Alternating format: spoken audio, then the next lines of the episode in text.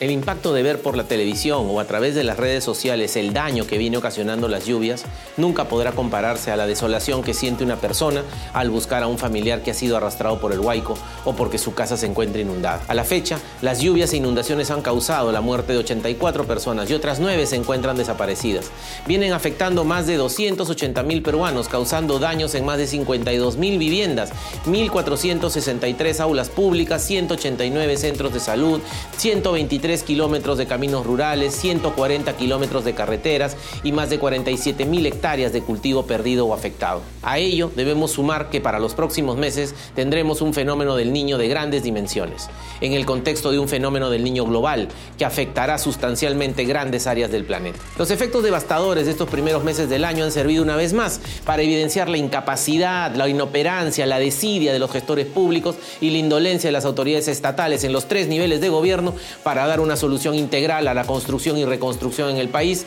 tras el fenómeno del niño costero del año 2017. Es decir, a pesar de contar con los recursos, el presupuesto y el acompañamiento del control de las obras, las autoridades y los funcionarios no hicieron caso acerca de las más de 13.000 alertas y riesgos evidenciados por la Contraloría sobre deficiencias en los expedientes técnicos, adquisiciones sobrevaloradas, infraestructuras dañadas, contratos irregulares y dejaron de hacer obras o dejaron, mejor dicho, de hacerlas bien.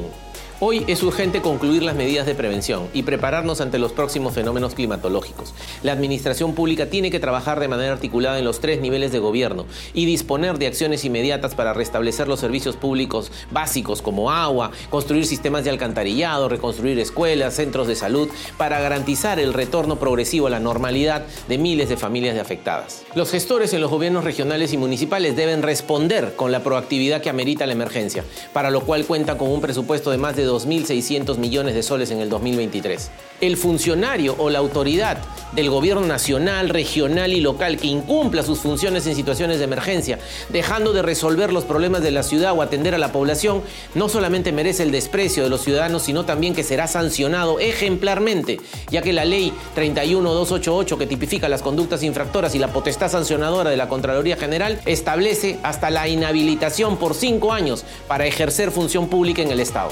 Lamentablemente, durante nuestras visitas y supervisiones a las regiones de Tumbes, Piura, Lambayeque, La Libertad y Ancash en marzo y abril últimos, evidenciamos esta negligencia. Es más, de acuerdo a los reportes, en los últimos cinco años los fondos destinados a reducir la vulnerabilidad y atender las emergencias de por desastres en todo el país no han sido usados diligentemente por el gobierno nacional, que ejecutó solo el 75%, los gobiernos regionales el 62% y las municipalidades solo el 69%. Por todo ello, hemos presentado al Congreso de la República una iniciativa orientada a garantizar una mejor gestión pública durante los estados de emergencia, tratando de flexibilizar toda norma infralegal vinculada a los sistemas administrativos y funcionales que muchas veces termina paralizando el accionar de los gestores públicos, haciendo de esta manera que la ayuda llegue lo más pronto posible a la población damnificada. La actuación célere y transparente es una obligación inexcusable de quienes tienen la responsabilidad de administrar los fondos públicos en una emergencia para atender las necesidades de la población y para prevenir mayores efectos negativos de los fenómenos naturales, reduciendo así la vulnerabilidad de las personas y salvaguardando sus vidas y pertenencias.